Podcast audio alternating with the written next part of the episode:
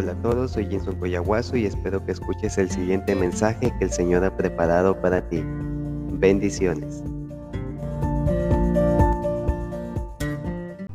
Él es quien perdona todas tus iniquidades, el que sana todas tus dolencias. Salmos 103, 3.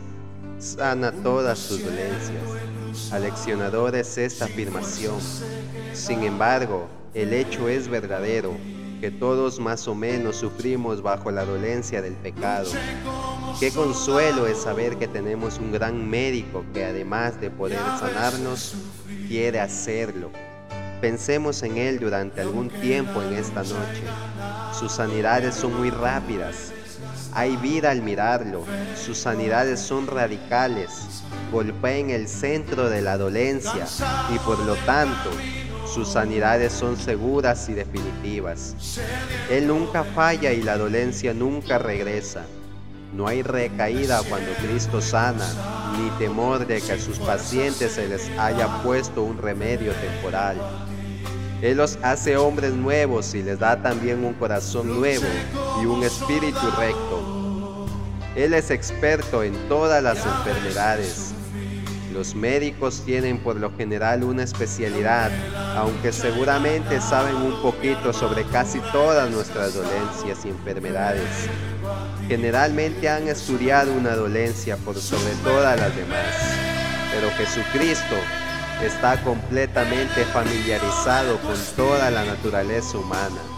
Se encuentra a gusto tanto con un pecador como con el otro y nunca todavía encontró un caso inusual que fuera muy difícil para él.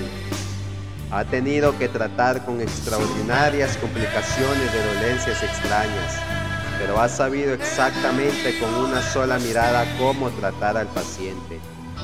Él es el único, Él es nuestro médico en general y la medicina que Él practica es la única y verdadera panacia, pues sana en toda oportunidad Cualquiera sea nuestra dolencia espiritual, debemos acudir de una vez a este médico divino. No hay quebranto de corazón que Jesús no pueda vendar, y la sangre de su Cristo nos limpia de todo pecado. No tenemos sino que pensar en los miles de miles que han sido liberados de todo tipo de dolencias a través del poder y de la virtud de su toque, y entonces con gozo nos pondremos en sus manos. Nosotros confiamos en Él y el pecado muere. Lo amamos y la misericordia vive. Esperamos por Él y la gracia se fortalece. Lo vemos como es y la misericordia se manifiesta por siempre.